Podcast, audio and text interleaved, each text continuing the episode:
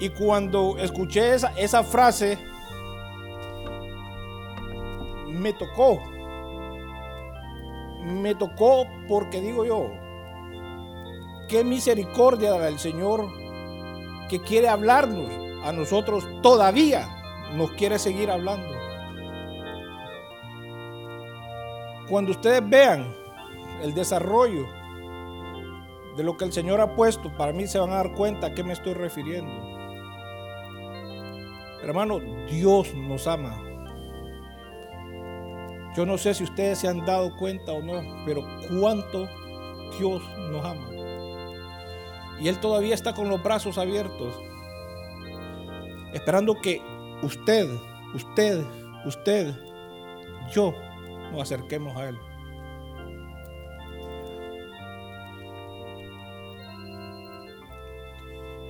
Señor,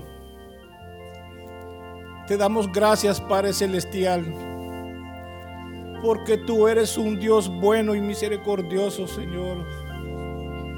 Eres un Dios que todavía te acuerdas de nosotros, Señor. Eres un Dios que todavía está pensando en nosotros, Señor. A pesar de que nosotros, Padre Santo, tenemos otros amores, Señor. Oh Señor, perdónanos por favor. Perdónanos, Padre, y cámbianos, Señor. Cámbianos, Padre. Solo tú tienes el poder de hacer eso, Señor. Oh, sí, Padre Santo. Te damos gracias, Señor, por habernos permitido estar este día aquí reunidos, Señor. Y te rogamos, Señor, que tu Santo Espíritu, Señor, pueda hablarnos a cada uno de nosotros. Y que pueda renargullir nuestro corazón, Señor.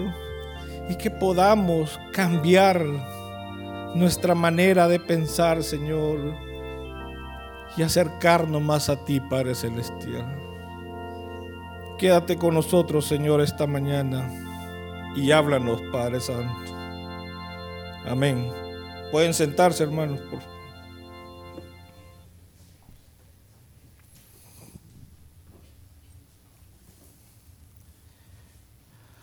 Bendito aquel que escucha la palabra de Dios, dice la Biblia. Pero bendito aquel que la escucha, la guarda y la atesora. Benditos son ustedes que son los que están aquí esta mañana reunidos para escuchar la palabra del Señor. ¿Cuál es el mensaje que el Señor nos trae esta mañana?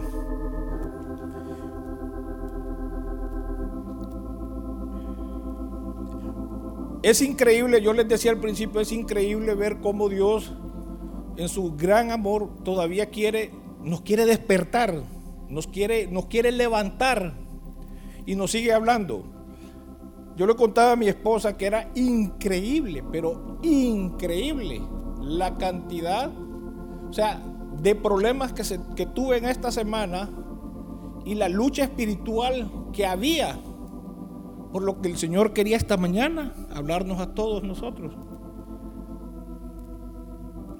Yo sé que todos los que hemos tenido el privilegio de compartir sabemos que el Señor primero al que le habla es al que está aquí. Ese es el primero. Después el mensaje viene para la iglesia. Pero cuando yo estaba, como les repito, e, e, en esa lucha espiritual, yo decía, Señor, algo importante tienes para la iglesia. Miren, me da risa. Me da risa porque uno prepara su, uno prepara su bosquejo y lo tiene en una computadora, ¿verdad? Y cuando uno viene para acá lo quiere, lo quiere traer impreso. De cuando yo fui a la, a la computadora, en ese momento, plum, se me va la energía eléctrica. Está bien. No había salvado la información, se me borró. Consigo una batería auxiliar, ¿verdad? Un UPS que se conoce, lo conecto ahorita, conecto la computadora, se me apagó, no tenía carga. Bueno, dije yo, sinceramente, el enemigo no quiere que nosotros hablemos de lo que vamos a hablar esta mañana. Entonces estemos atentos, hermanos, a lo que el Señor quiere hablarnos el día de hoy. Hoy en la mañana yo lo que traigo es una continuación de los temas que he estado tocando. No sé por qué, pero el Señor eh, ha estado poniendo en mí muchos temas escatológicos. Ustedes saben qué es la escatología, ¿va? Escatos que viene del griego, que significa últimos días, y logos, que es el estudio. Entonces la escatología viene siendo el estudio de los acontecimientos de los últimos días. Y si ustedes han estado viniendo, se, se van a dar cuenta que ese es el tema que yo he estado trayendo el domingo, hace dos domingos y un jueves también. Yo he estado hablando en, los temas anteriores cómo tenemos que prepararnos nosotros para los últimos días. Porque yo creo, hermanos, que estamos claros que estamos en los últimos días, ¿verdad? O todavía no estamos claros que estamos en los últimos días. ¿Estaremos en los últimos días? Bueno, pero yo he estado hablando de cómo prepararnos para esos momentos. Y si hacemos un pequeño resumen, vamos a recordar que una de las cosas que yo mencioné ¿verdad? Para prepararnos para estos tiempos tan difíciles, uno era dejar de tener miedo, de darnos cuenta que el Dios que nosotros tenemos, el Dios que usted tiene, que tiene todos los que estamos aquí, es un Dios todopoderoso. Todo, hermano, la palabra todo que se refiere ahí, no tenemos alcance nosotros lo que significa. Como decía en el libro de Isaías, que toda su creación, ¿se recuerdan cuando les mostré una filmina de cuán chiquito era el planeta Tierra y cuán infinito es el universo? Y dice el libro de Isaías que el Señor todo lo tiene en la palma de su mano. Cuán grande es el Dios que nosotros tenemos.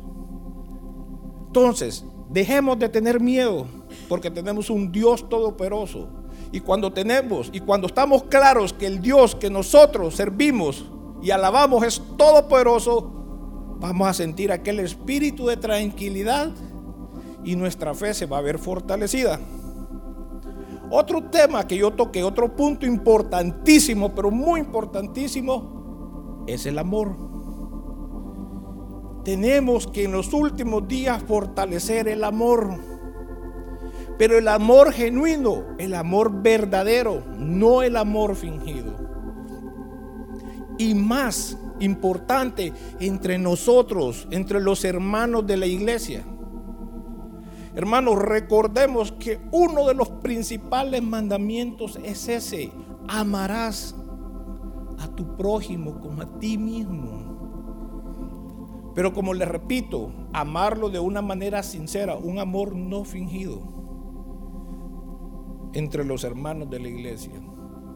Por último, también mencioné que tenemos que aprender a tomar la cruz del Señor y llevarla día con día. Nadie les dijo a ustedes que la cosa iba a ser fácil. Nadie. Nadie. Dicen que las seguir al Señor es para hombres valientes. Hombres es hombre y mujer hombres valientes. ¿Por qué? Porque día a día nos toca tomar decisiones que son bien difíciles.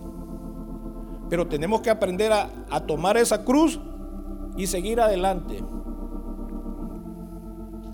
Pero como yo les dije a un principio a ustedes, una de las mayores cargas, y se los digo y se los confieso personalmente, una de las mayores cargas que yo tengo es que veo al pueblo de Dios en un retardo. Los veo en un éxtasis de, de, apacibilidad. Como que nada va a pasar. O sea, el pueblo cristiano, hermanos, está sumido en una tranquilidad que estamos viendo los acontecimientos alrededor del mundo y seguimos tranquilos, como que nada está pasando. Y créanme, a mí en lo personal eso sí me carga. Por eso yo les hice una pregunta al principio. ¿Ustedes creen, hermanos, de verdad que estamos viviendo en los últimos días? ¿Estaremos viviendo en los últimos días o simplemente será una paranoia de las iglesias para mantenerlas llenas? ¿Qué creen ustedes?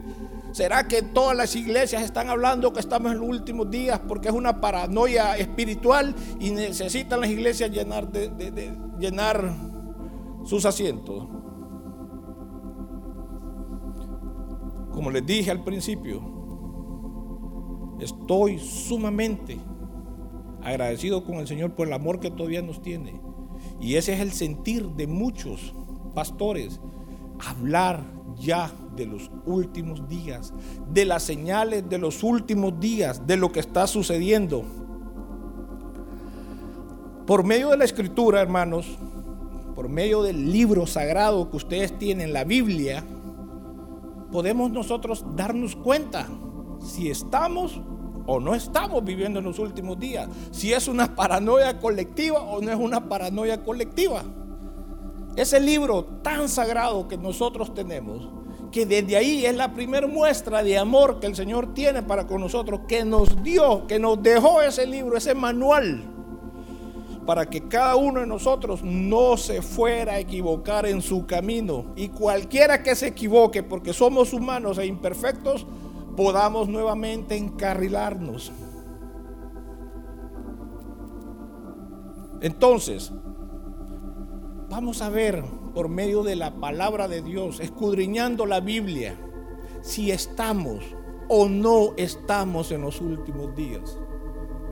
Usted cada uno de ustedes se va a autoanalizar y, se va, y va a contestarse esa pregunta.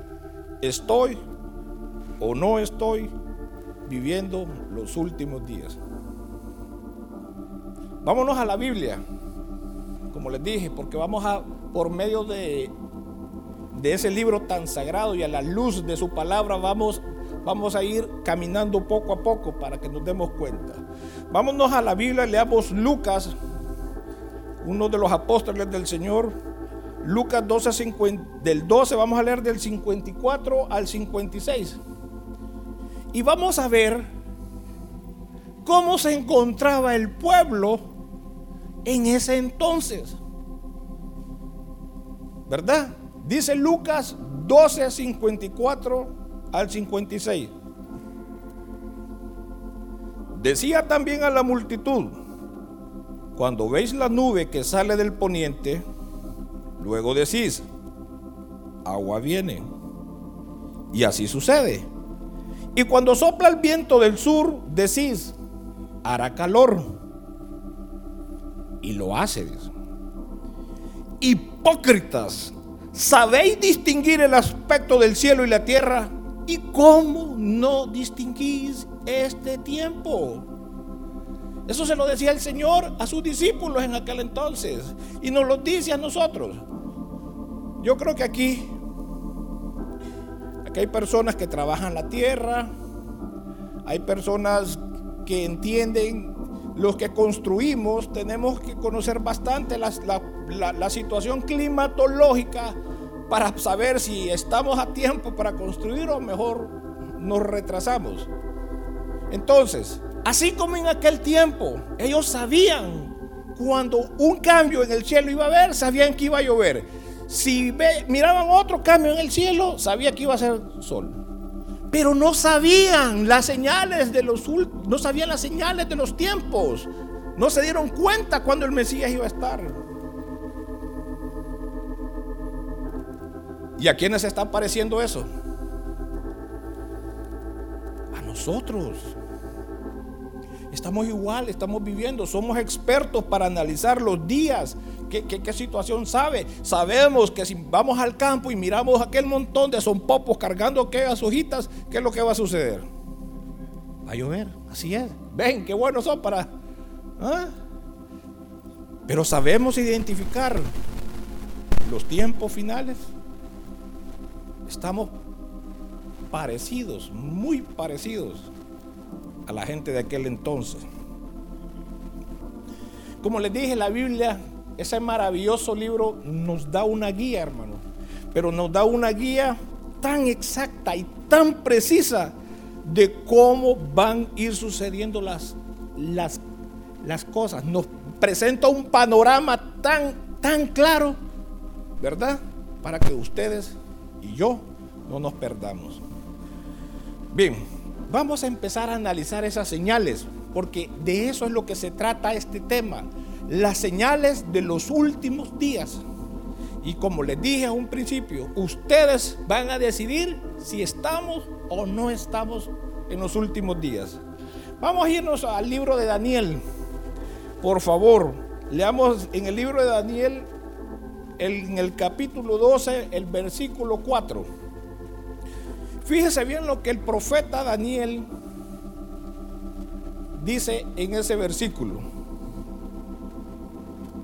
Lo que el Señor le dice al profeta Daniel, perdón, le dice, pero tú Daniel, cierra las palabras y sella el libro hasta el tiempo del fin.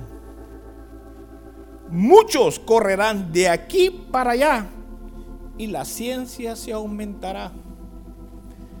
Fíjense bien, hermanos, por favor, cierra las palabras y sella el libro. ¿Hasta cuándo dice ahí?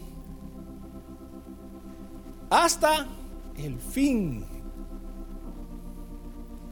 hasta el tiempo del fin. Muchos correrán de aquí para allá. Ahora analicemos. Fíjense qué, qué privilegio. Nosotros, nosotros, y se lo digo, en lo personal, yo siempre, yo siempre, yo, yo siempre le tuve un poquito de envidia a los apóstoles de aquel entonces, porque tuvieron el privilegio de estar con el Señor al lado, ¿sí o no? ¿Verdad? Ellos tuvieron el privilegio de tenerlo. Y ellos, hermanos, desearon, como ustedes no tienen idea, lo que nosotros ahora tenemos. Todas esas señales que el Señor les hablaba, no eran para ese, para ese tiempo. Eran para el tiempo de qué dice ahí? Del fin. Y como le dice el Señor ahí a Daniel, le dice claramente que estas palabras las cerrara y sellara el libro. Bien, muchos correrán de aquí para allá. ¿Cómo es el día a día de nosotros, hermano? ¿Cómo es el día del día a día de nosotros? Andamos de aquí para allá. ¿Qué, qué tarde es? Dios mío, ya no me alcanzó el tiempo. Ese es el nuevo día a día de cada uno de nosotros. ¿Cuál es, el, ¿Cuál es la palabra común y corriente de casi todos? Uh, ni cuenta me dice fue este año. De por sí ya no fue el año.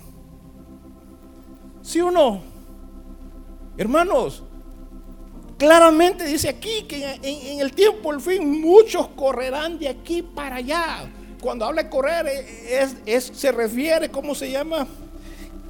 Que nuestros quehaceres nos van a absorber tanto que ni cuenta nos vamos a dar de cómo el tiempo está pasando. Y lo peor, hermanos, que esta es una trampa del enemigo. Hay tantas cosas que hacer, hay tantas distracciones ahora que poco a poco nos empiezan a alejar del Señor. Hermanos, si hay un partido de la Liga Española entre el Barcelona y Real Madrid, ¿cuántos van a estar aquí domingo reunidos y a la misma hora toca el partido? No me contesten ni levanten la mano, contéstense ustedes. ¿Cuántos? Si hay un partido de la NFL a lo que les gusta el fútbol americano, ¿cuántos van a preferir venir aquí a que ver ese partido? ¿Cuántos nos invitaron a un cumpleaños donde va a haber un cerdito sabroso y es a la misma hora del culto? ¿Cuántos vamos a venir acá?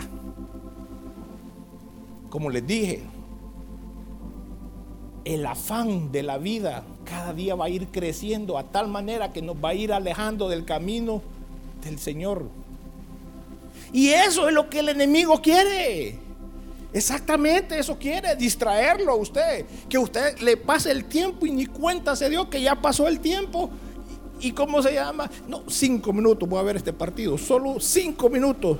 Cuando menos acordamos, el culto está a la mitad. Y nos hemos perdido dos grandes privilegios, que es la oración y la alabanza al Señor. Dos grandes privilegios, ¿verdad? Porque una de las puertas para entrar a la presencia del Señor es la alabanza. Y nosotros, como les digo, por el afán, perdemos ese privilegio. Entonces, en los últimos días, el afán de nosotros cada día va a ser mayor y vamos a correr de aquí para allá. ¿Está sucediendo, no sí o no? ¿Nos está sucediendo? ¿O usted pasa relajadito y tiene el tiempo, más bien siente que el día se le convierte en siglos? ¿Así le pasa a usted? No. Dos, dice, fíjese lo que dice, y la ciencia aumentará a los que nos gusta la tecnología, a los que nos gusta la ciencia, porque a mí me encanta la ciencia, ustedes se pueden dar cuenta, en la historia de la humanidad, en la historia de la humanidad, sí han habido descubrimientos, claro que sí, pero nunca, hermanos, nunca habían habido tantos descubrimientos como en el siglo XX y siglo XXI, que lo acabamos de comenzar. La sociedad tecnológica dice que el 70% de los descubrimientos que han cambiado la historia de la humanidad se han desarrollado en el siglo XX. Por lo tanto, entonces, dice el libro de Daniel, y la ciencia dice, aumentará. Veamos algunos de los, ¿cómo se llama?, descubrimientos que hemos, algunos de los descubrimientos que han habido en el siglo XX.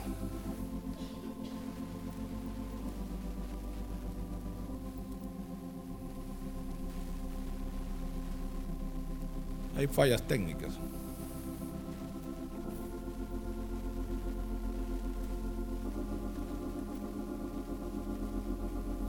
Bueno, ¿Qué inventos han habido en el siglo XX que han cambiado la historia de la humanidad? Comencemos. La electricidad. ¿Qué haríamos nosotros sin la electricidad? ¿Cuán importante? ¿Cómo decimos, ay, se fue la luz? ¿Verdad? ¿Cuán importante ha venido a ser, a cambiar el mundo? La electricidad. Número dos, el carro. ¿Quién iba a decir que aquellos hermanos Ford, cuando lograron inventar un motorcito de combustión a gas, iban a tener las maravillas tecnológicas que hay en el siglo XXI? ¿Verdad? Ah, ahí está, ya tenemos. Aquí lo controlo. Sí.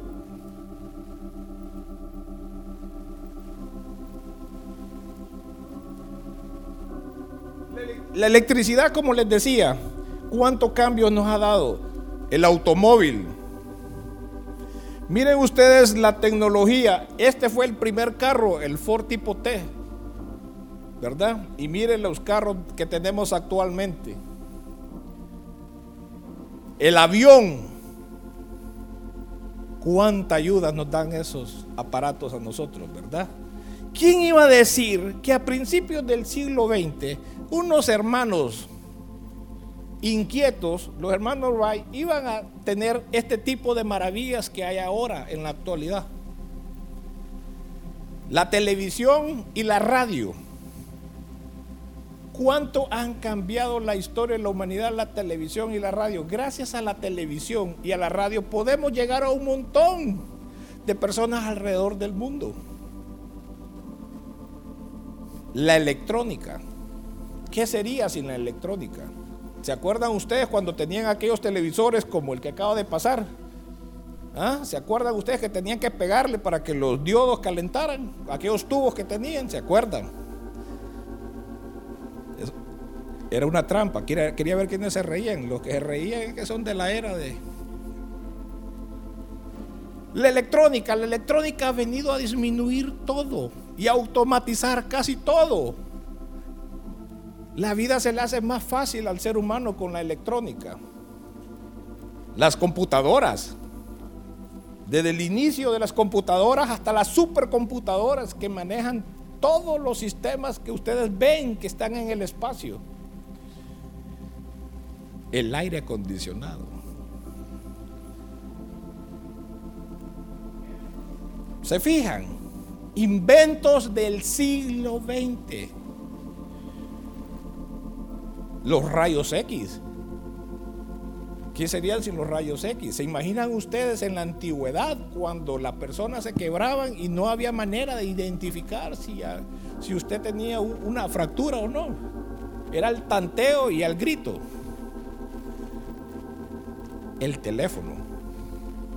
Otro de los siglos, otro de los inventos que han revolucionado la humanidad. Y no es que le estoy haciendo propaganda. Pero ahora todo lo tenemos en un bolsillo. El Internet, como dijo Tomás. Gracias al Internet podemos comunicarnos al otro lado del mundo como que estuviéramos a media cuadra o como que lo tuviéramos enfrente a las personas. El transbordador espacial, una de las tecnologías más avanzadas que la humanidad tiene. Cuando el transbordador ingresa a la atmósfera, esa parte de abajo negra que ustedes ven resiste una temperatura que es increíble por la fricción que se produce en la entrada de la gravedad. ¿Cuándo en el siglo XIX se iba a tener ese tipo de, de inventos? El mapa del genoma humano. Ustedes saben que los científicos ahora ya saben identificar cuál es el mapa del genoma de cada uno de ustedes. Entonces, ahora los científicos ya están haciendo, por ejemplo, si aquí si yo soy medio trigueñito y yo quiero un hijo de ojos verdes, ya están tratando de manipular ese mapa para meterle aquí los ojos color verde y aquí el pelo rubio y etcétera.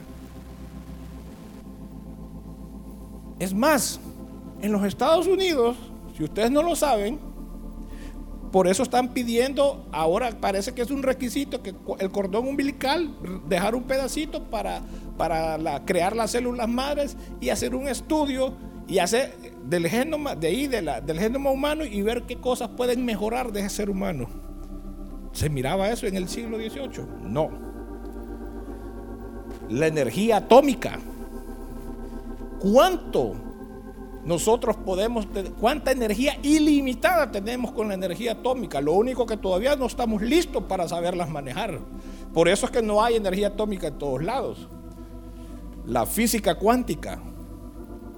La física cuántica, hermanos, viene a revolucionar la historia de la humanidad. La física tal como ustedes la conocían está cambiando gracias a la física cuántica los estudios de tiempo y espacio que el señor Einstein descubrió en aquellos años, él puso sus primeras teorías, pero en el siglo XX se descubrieron y se comprobaron las teorías. Entonces, ¿cuántos inventos hay en el siglo XX? Entonces, les hago la pregunta. ¿Estaba equivocado Daniel? Cuando dijo que en los últimos días la ciencia aumentará. Entonces yo les pregunto a ustedes, ¿hemos aumentado en la ciencia? ¿Sí o no? Ustedes se contestan. Bien, vamos a ver otras señales de los últimos días. Y le recalco, la precisión con que la Biblia nos muestra el panorama del futuro es increíble. Solo tenemos que leerla y analizarla. Vamos a analizar una otra señal que la Biblia nos describe de los últimos días. Y vamos a irnos al libro de Daniel. Vámonos al libro de Daniel. Vamos a leer desde el capítulo 2, versículo 31 al 35. Yo creo que ustedes saben quién fue el profeta Daniel. Ustedes saben que el profeta Daniel fue aquellos jóvenes que cuando Babilonia invadió Jerusalén y la sitió, sacaron a un grupo de jóvenes y se los llevaron para Babilonia, en los que iba, la Biblia menciona otros amigos como era Sadrach, Mesad y Abednego, eran los amigos de Daniel. Y ustedes han leído en la Biblia quién era Daniel. Era un hombre que pasaba orando, ¿verdad? Bien. En el libro que vamos a leer, en los versículos que vamos a leer ahorita, para explicarles eh, un poquito anterior, el rey Nabucodonosor había tenido un sueño. En ese sueño el rey Nabucodonosor vio una imagen y andaba turbado, o sea, se levantó, se levantó molesto porque no entendía qué es lo que había soñado y mandó a llamar a todos sus magos, a sus astrólogos, para que le dijeran cuál era el sueño que él había tenido. Porque él andaba turbado, turbado es que andaba incómodo, eh, se sentía, sabía que él había soñado algo espeluznante, pero no entendía. Entonces mandó a llamar a todos sus especialistas en, en magia negra para que le dijeran qué había soñado. Y como ninguno pudo decirle cuál era el sueño, los mandó a a matar. Pero estaba aquel hombre, estaba aquel joven Daniel, ¿verdad? Y vamos a leer lo que sigue a continuación. Dice el libro de Daniel 2, 31 al 35. Tú, oh rey, perdón, para que entendamos, aquí ya Daniel se presenta ante el rey, porque alguien dijo que Daniel podía interpretar ese sueño. Entonces Daniel se presenta ante el rey y le contesta, tú, oh rey, veías, y he aquí una gran imagen. Esta imagen que era muy grande y cuya gloria era muy sublime, estaba en pie delante de ti. Y su aspecto era terrible. La cabeza de esta imagen era de oro fino, su pecho y sus brazos de plata, su vientre y sus muslos de bronce, sus piernas de hierro, sus pies en parte de hierro y en parte de barro cocido. Estabas mirando hasta que una piedra fue cortada, no con mano, e hirió a la imagen en sus pies de hierro y de barro cocido, y lo desmenuzó. Entonces fueron desmenuzados también el hierro, el barro cocido, el bronce, la plata y el oro, y fueron como tamo de las eras del verano. Y se los llevó el viento sin que de ellos quedara rastro alguno. Mas la piedra que hirió a la imagen fue hecha un gran monte que llenó toda la tierra. Hermanos, Daniel estaba interpretando aquel sueño que nadie pudo. Y si seguimos leyendo, ustedes van a darse cuenta la felicidad que el rey Nabucodonosor tuvo cuando pudo identificar pero bien, no solo quedó ahí, sino que vino el profeta Daniel, aparte de que le dijo cómo era el sueño que había tenido, se lo interpreta. Y aquí, mis estimados, es donde yo quiero que me presten atención. Porque la interpretación del sueño que tuvo el rey Naucor es bien importante. Leamos para entender la interpretación en el mismo libro de Daniel, en el versículo 36 al 44. Dice el 36, este es el sueño. También la interpretación de él diremos en presencia del rey. Tú, oh rey, eres rey de reyes, porque el Dios del cielo te ha dado reino, poder, fuerza y majestad. Y donde quiera que habitan hijos de hombre, bestias del campo y aves del cielo, Él los ha entregado en tu mano y te ha dado el dominio sobre todo. Tú eres aquella cabeza de oro. Veamos la figura. ¿Escucharon? Tú eres aquella cabeza de oro. Fíjense bien en la interpretación, en la interpretación de la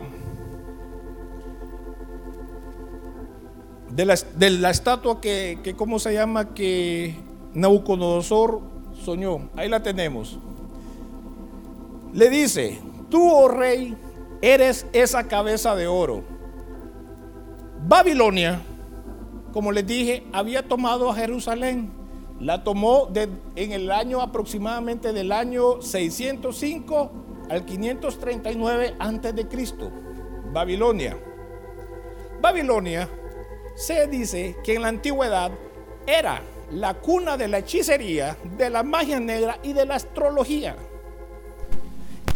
Babilonia es exactamente el imperio en el momento que Nabucodonosor tuvo su sueño. En este momento Babilonia es. Por eso le dice Daniel, esa cabeza de oro eres tú. Babilonia en la actualidad es el pueblo de Irak. Ya Babilonia no se llama Babilonia, ahora nosotros lo conocemos como el pueblo de Irak. ¿Verdad? Presten mucha atención quiénes son actualmente estas figuras. Bien, dice el, el 39, deje la figura ahí, dice, y después de ti se levantará otro reino inferior al tuyo. La plata según la estatua que el rey Nabucodonosor miró, después de su cabeza dice que el pecho y sus brazos eran de plata. Y fíjense lo que Daniel le dice, después de ti se levantará otro imperio inferior. Y en el año 539, los medos se unen con los persas e invaden Babilonia y toman Babilonia. Por eso, los dos brazos son la unión de los medos y los persas. Persia, en el año 1955, si no me equivoco, en el año 1955 Persia cambia su nombre y ya no se llama Persia, sino que ahora se habla, se llama Irán. Y ustedes han leído en los periódicos todo lo que Irán está planificando, planificando con las bombas atómicas, queriéndosela lanzar al pueblo de Dios, a Israel.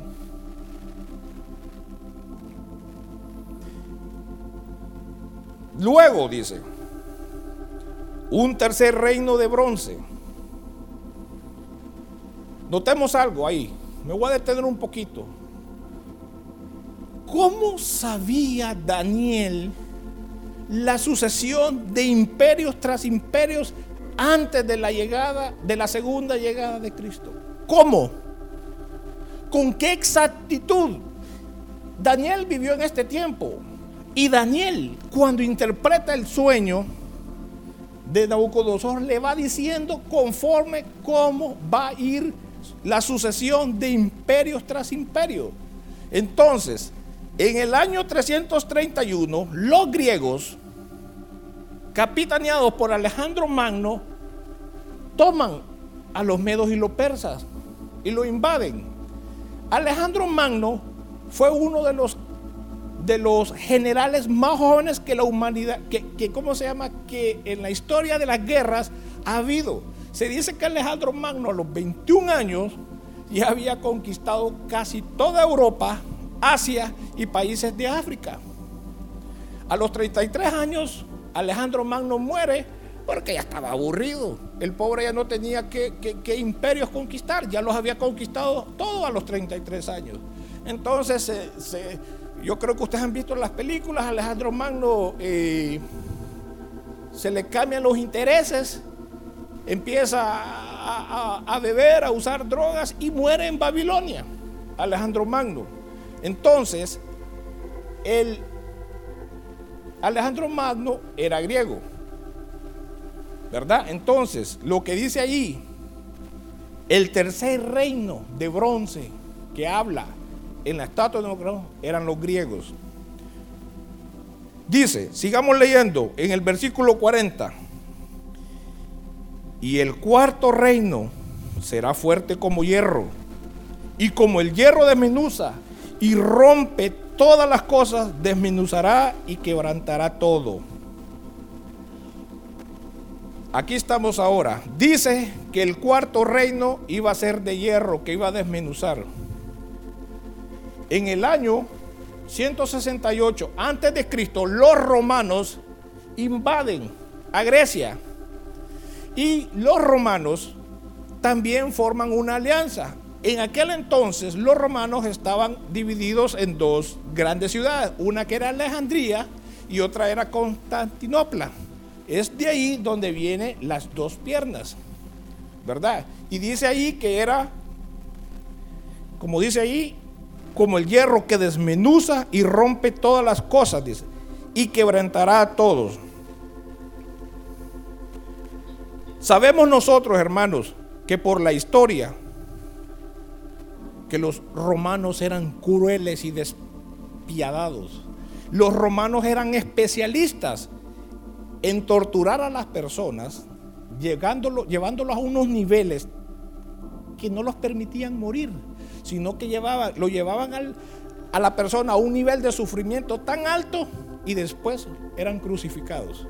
Los romanos eran tan crueles que dice la historia que los romanos, a todos aquellos gladiadores, aquellas películas que nosotros hemos visto, eh, Ben Hur, etc., dice que todos esos gladiadores que se oponían al imperio romano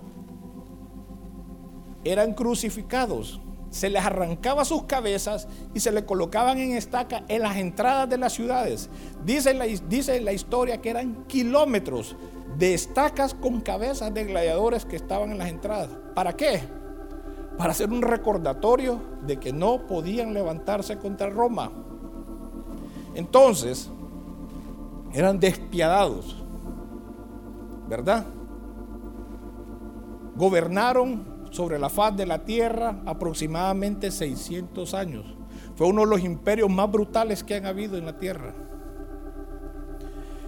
Fue hasta el año 325 aproximadamente después de Cristo que uno de los emperadores de ellos, eh, Constantino se llamaba el último emperador, decide ya no poner a otro emperador, sino que decide nombrar a un pontífice, a un papa, para dirigir las riendas del nuevo imperio y cambiar de un gobierno político a un gobierno religioso. Entonces, Roma, por medio del Vaticano, comienza a conquistar toda Europa. Porque si ustedes leen, se van a dar cuenta que todos los países, Francia, Inglaterra, etcétera, de Europa, cualquier decisión que ellos querían tomar, no la podían hacer si el Papa decía sí o no. Entonces, aquel imperio romano nunca desapareció de la tierra, porque lo que hicieron ellos fue, como decimos, camuflajear las cosas y de convertirlo de un gobierno político a un gobierno, a un gobierno eh, cristiano, o un, perdón, un, un gobierno religioso, es lo que quería decir. Dice el 41. Y lo que viste de los pies y los dedos, en parte de barro cocido, ahí están los dedos de los pies, ahora estamos en la parte de abajo de la estatua, dice en el versículo 41, y lo que viste de los pies y los dedos, en parte de barro cocido de alfarero y en parte de hierro, será un reino dividido, mas habrá en él algo de la fuerza del hierro, así como viste hierro mezclado con barro cocido y por ser los dedos de los pies en parte de hierro y en parte de barro cocido, el reino será en parte fuerte y en parte será débil, frágil. Así como vistes el hierro mezclado con barro, se mezclarán por medio de alianzas humanas, pero no se unirán el uno con el otro, como el hierro no se mezcla con el barro y en los días de estos reyes, fíjense lo que dice, ¿de qué reyes están hablando? Dice, y en los días de estos reyes, ¿quiénes son los babilonios? Irak. ¿Quiénes son los persas? Irán. Los griegos siguen siendo los griegos. ¿Quiénes siguen? ¿Quién es Roma? Europa. Dice, y en los días de aquellos reyes, o sea, que en los días pronto nosotros estaremos viendo, si es que no estamos viendo ya, esas nuevas alianzas con esos nuevos, con esas nuevas naciones. Y en los días de esos reyes, dice, cuando es, en los días se levantará un reino, dice, que no será jamás destruido, ni será el reino dejado a otro pueblo. Desmenuzará y consumirá todos estos reinos, pero él permanecerá para siempre. Hermanos, como les dije, todavía estamos viviendo de una manera camuflajeada bajo el reino, bajo el imperio romano. ¿Sí o no? El mundo, hay muchos países, reyes, presidentes que le, rinden pleitesía al Papa. ¿Sí o no? Hay muchos países que todavía no toman decisiones y el Papa no las dice. Y nosotros podemos decir, no, vivimos en el siglo XX, no, el imperio romano desapareció. No, se camuflajeó de un gobierno político a un gobierno religioso. Eso es lo que ha sucedido. Y hermanos, ojo, cuidado, sabemos ¿cómo se llama? Que Europa está comenzando a formarse o a unificarse bajo el Tratado de Roma. Desde 1957, Europa ha empezado a unificarse. Europa está buscando fortalecerse de una manera de tener una sola moneda, un solo ejército y un solo gobierno. Desde 1957 comenzó con seis países, después fueron 12, después fueron 24 y creo que ahorita hay 27. Eran 28, pero se les acaba de, de separar uno. ¿Verdad? ¿Con qué objetivo está la comunidad europea tratando de fortalecerse? Porque como dice, ¿de dónde desciende el último imperio que va a tener la humanidad? ¿De dónde desciende? Del hierro. ¿Qué representaba el hierro? Roma. ¿Qué es Roma? Europa. ¿Verdad? Entonces dice, y ojo lo que dice, mire, y dice que el próximo gobierno mundial antes de Cristo va a tener 10 naciones por los dedos de los pies que surgirán del antiguo, del antiguo imperio romano.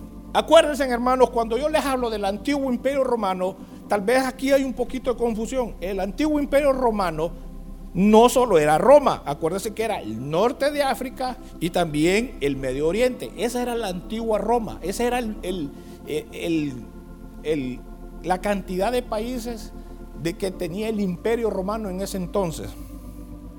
Entonces, hermanos, ya estamos claros nosotros, como dice el libro, que son 10 naciones que se van a unir, son 10 naciones que van a manejar, que van a conformar el último de los imperios que va a haber en la tierra. Porque después de eso, ¿qué dice la Biblia? Vendrá un reino que el cual no acabará nunca jamás, que ese es el reino de Cristo Jesús.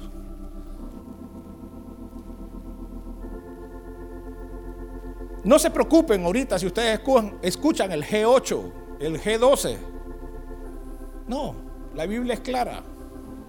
Preocupémonos cuando escuchemos hablar del G10, cuando escuchemos hablar de que países europeos con países del Medio Oriente se están uniendo para formar una sola alianza.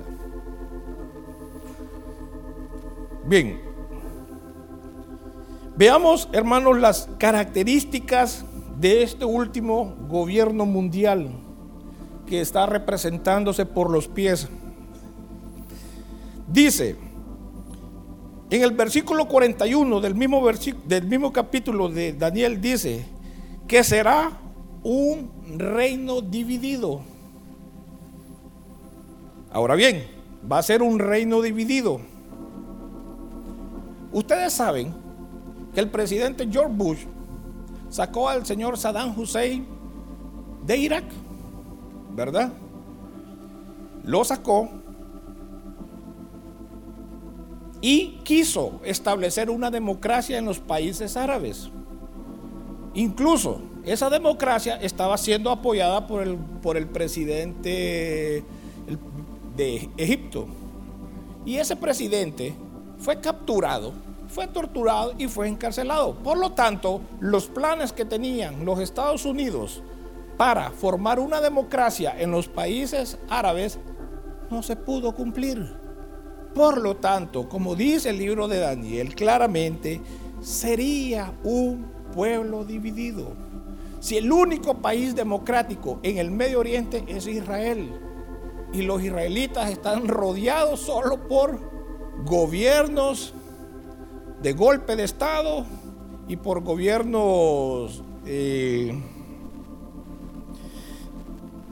monarquías. Eso es lo que está rodeado, como se llama Israel. Pero no se logró. Entonces, claramente se cumple lo que Daniel dice. Será un reino dividido. Pero bien, viene George Bush, saca, se retira de cómo se llama, perdón, no George Bush, el presidente. Bush logra sacar a Saddam Hussein. Viene Barack Obama hace dos años, dos, dos, años y medio, manda y retira las tropas norteamericanas del Medio Oriente. ¿Cómo se quedaron? ¿Cómo quedó Irak después de que las tropas americanas salieron de su país? Quedó como un desierto. Quedaron vacíos, quedaron desprotegidos. Entonces, eso dio lugar a que terroristas y a movimientos radicales islámicos se empiecen a apoderar de esos países, como por ejemplo, ustedes lo saben, ISIS. ¿Verdad? Empieza a apoderarse. ¿Por qué? Porque solo Irak, solo Irak, hermanos, es una tercera parte de las reservas de petróleo del mundo. Solo Irak tiene la tercera parte de las reservas de petróleo.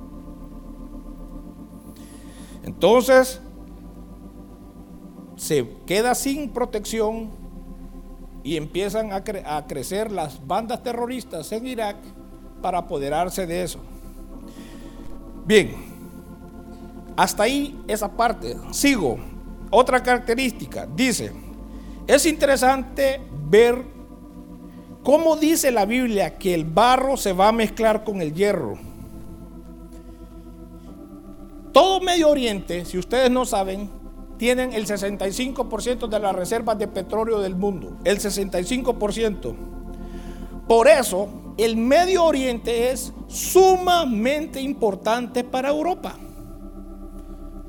Hacemos un paréntesis. Como yo les mencioné, el presidente Barack Obama sacó a las tropas de Irak y los dejó a libre albedrío. Hace poco y eso no es una noticia vieja, ustedes se dieron cuenta que los norteamericanos ofrecieron que si un país árabe, para no mencionar el nombre, atacaba con armas químicas, ellos se iban a meter y a defender.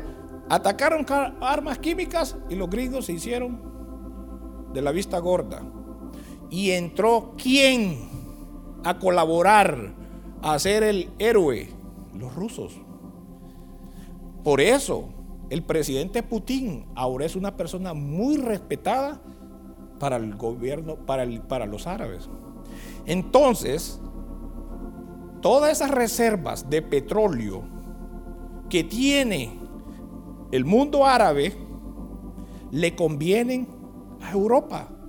Y ellos le garantizan la compra de ese producto entre Europa y, ¿cómo se llama? Y el Medio Oriente. Además, Medio Oriente, aparte de que los norteamericanos ya no huelen ni llegan para ellos, se han dado cuenta que tienen una increíble deuda económica.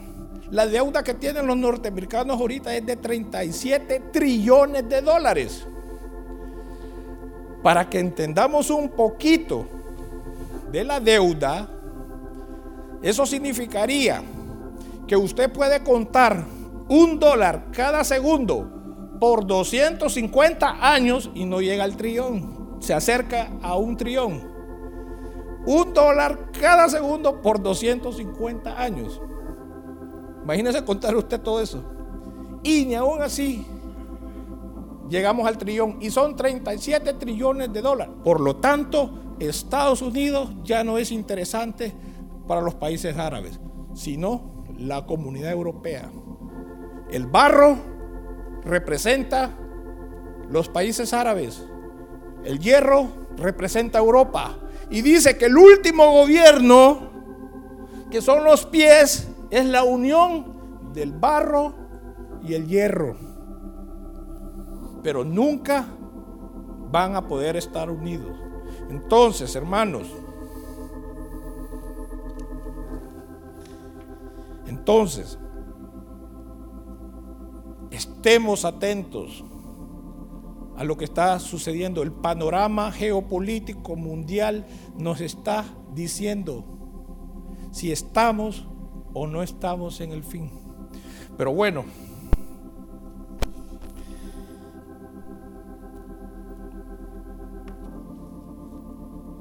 ya estamos claros, como les dije, que los 10 dedos de los pies van a representar, representan el último imperio, el último imperio político de la historia. Pero para fortalecer esta teoría, vamos también a leer uno de los, vámonos al capítulo 7 de Daniel. En el capítulo 7 de Daniel,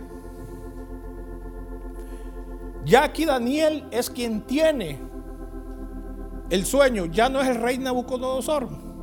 Y dice que eh, el profeta Daniel soñó con cuatro bestias Dice que una de las bestias era como un león.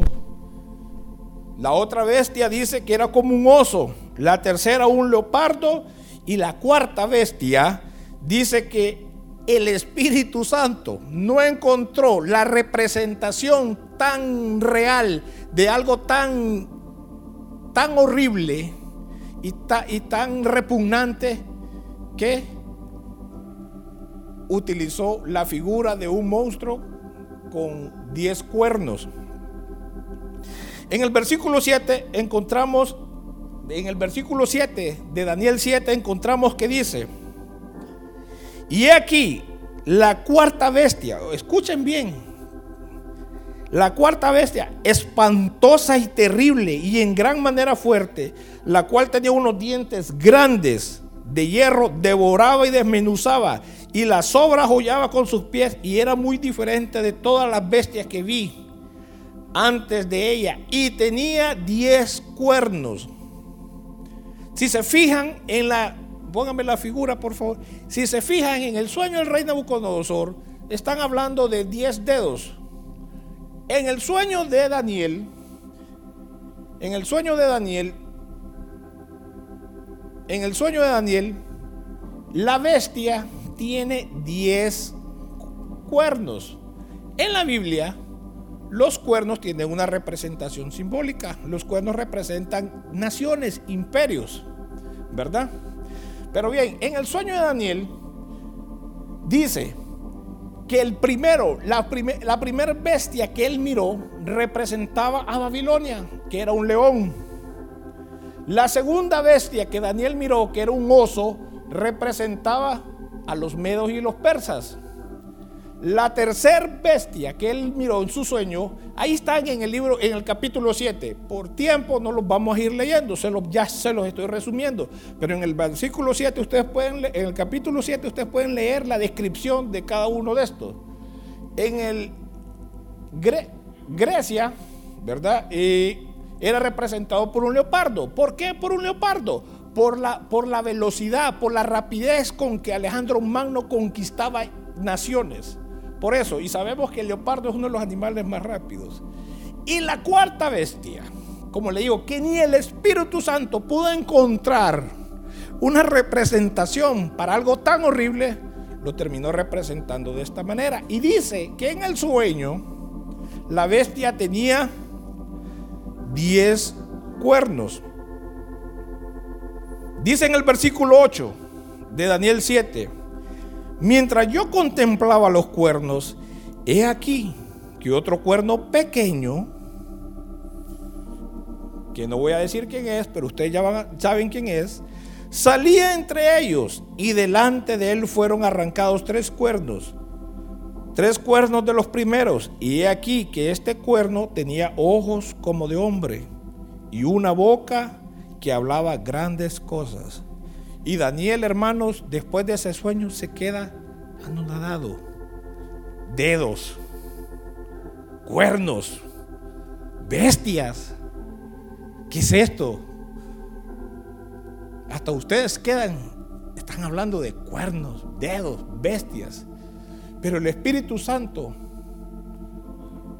nos aclara también más adelante, en el versículo 17, de ahí, de ese mismo capítulo, nos aclara a qué se refiere todo esto. Y dice el versículo 17,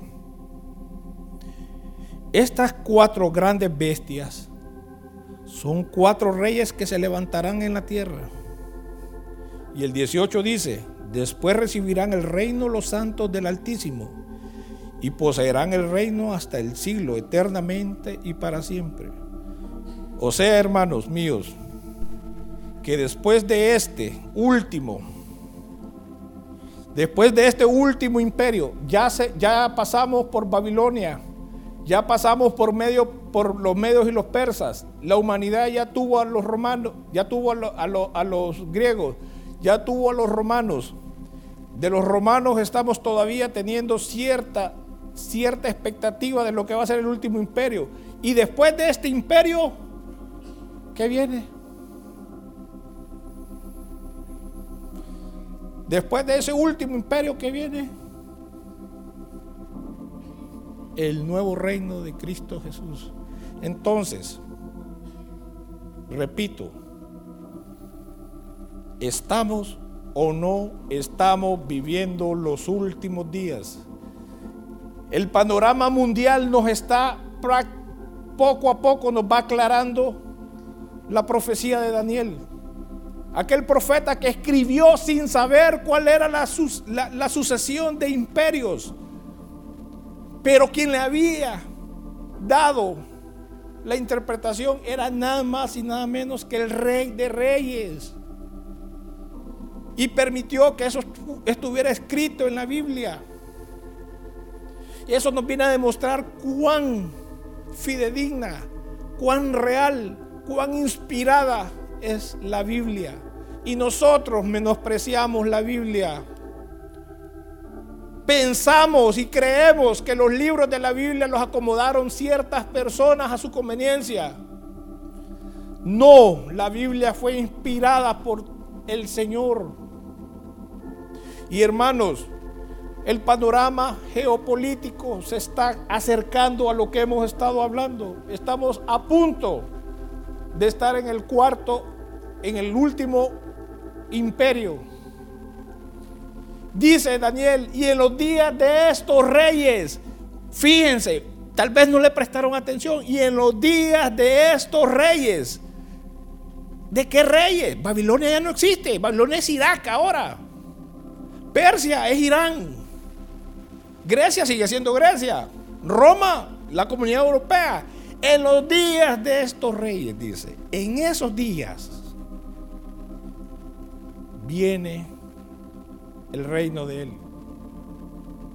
Estamos viendo en las noticias o no estamos viendo en las noticias que Irak, Irán,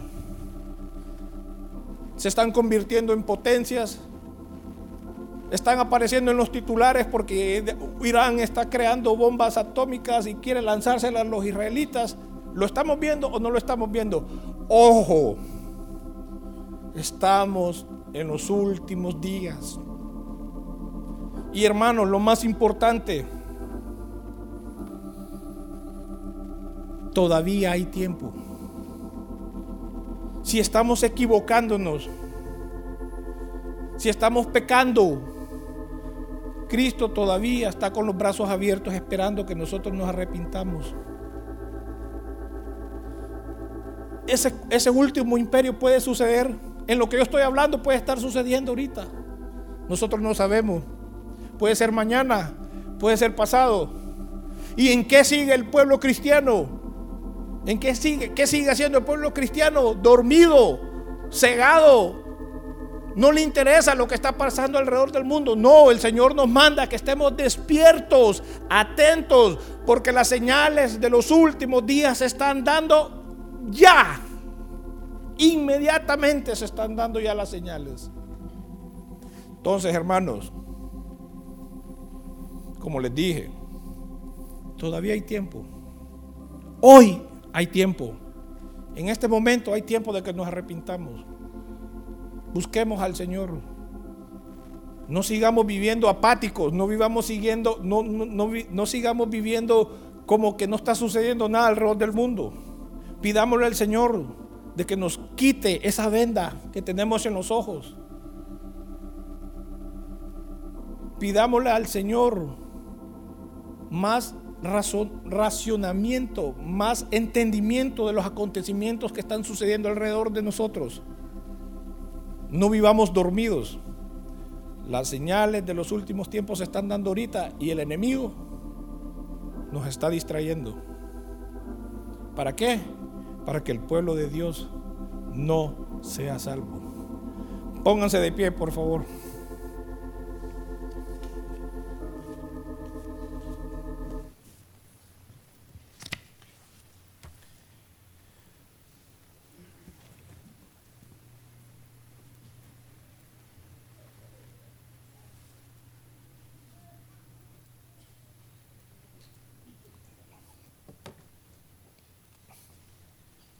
Es fácil, hermano, es fácil distraernos. Es fácil que el día al día nos, el día a día nos atrape. Es muy fácil. Y como les dije yo hace un rato, yo estoy seguro que aquí, aquí, el día de hoy, hay muchas personas que todavía necesitan tener un encuentro con el Señor. Acá hay un montón de personas que en este momento necesitan arrepentirse. Hermanos, todavía hay tiempo, todavía. Ahorita, ahorita en este momento tenemos tiempo de decirle al Señor, Señor, perdóname, me equivoqué. El Señor todavía está con sus brazos abiertos esperando que nosotros nos arrepintamos. Hay tiempo, ahorita hay tiempo, mañana puede ser que no. Porque cuando ese último imperio se forme, la Biblia es clara, viene el reino de Dios. Y ahí ya no va a haber tiempo. Roguémosle al Señor que nos ayude a ser fieles.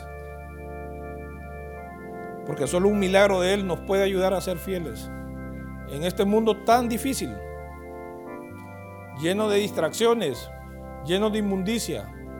Solo un toque de misericordia del Señor puede cambiarnos y solo la gracia de Él nos puede hacer fiel. Cantemos, seamos fieles. Que sea fiel,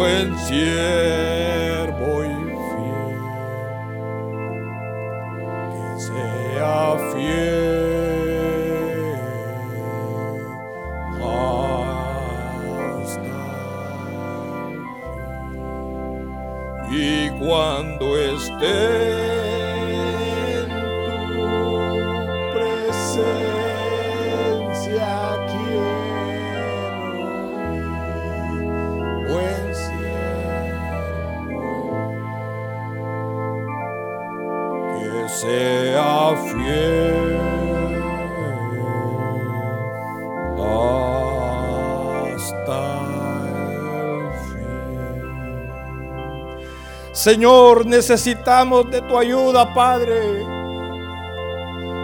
Ayúdanos a ser fieles hasta el último momento, Padre glorioso. Nosotros con nuestras fuerzas no podemos, Señor. Oh Señor, sabemos que estamos viviendo los últimos días, Padre. Sabemos, Señor, que solo tu amor y tu misericordia puede salvarnos, Señor. Ayúdanos, Señor, a ser fieles hasta el fin, Señor.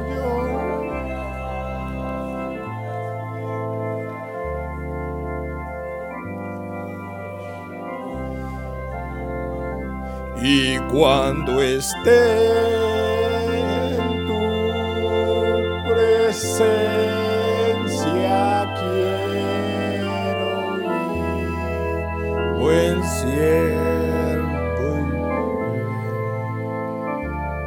que sea fiel.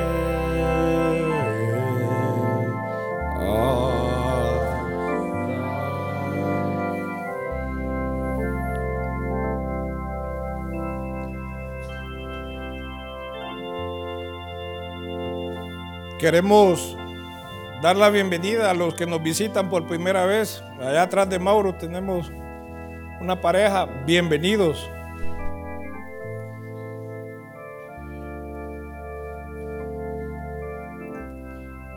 También queremos dar unos anuncios cortos.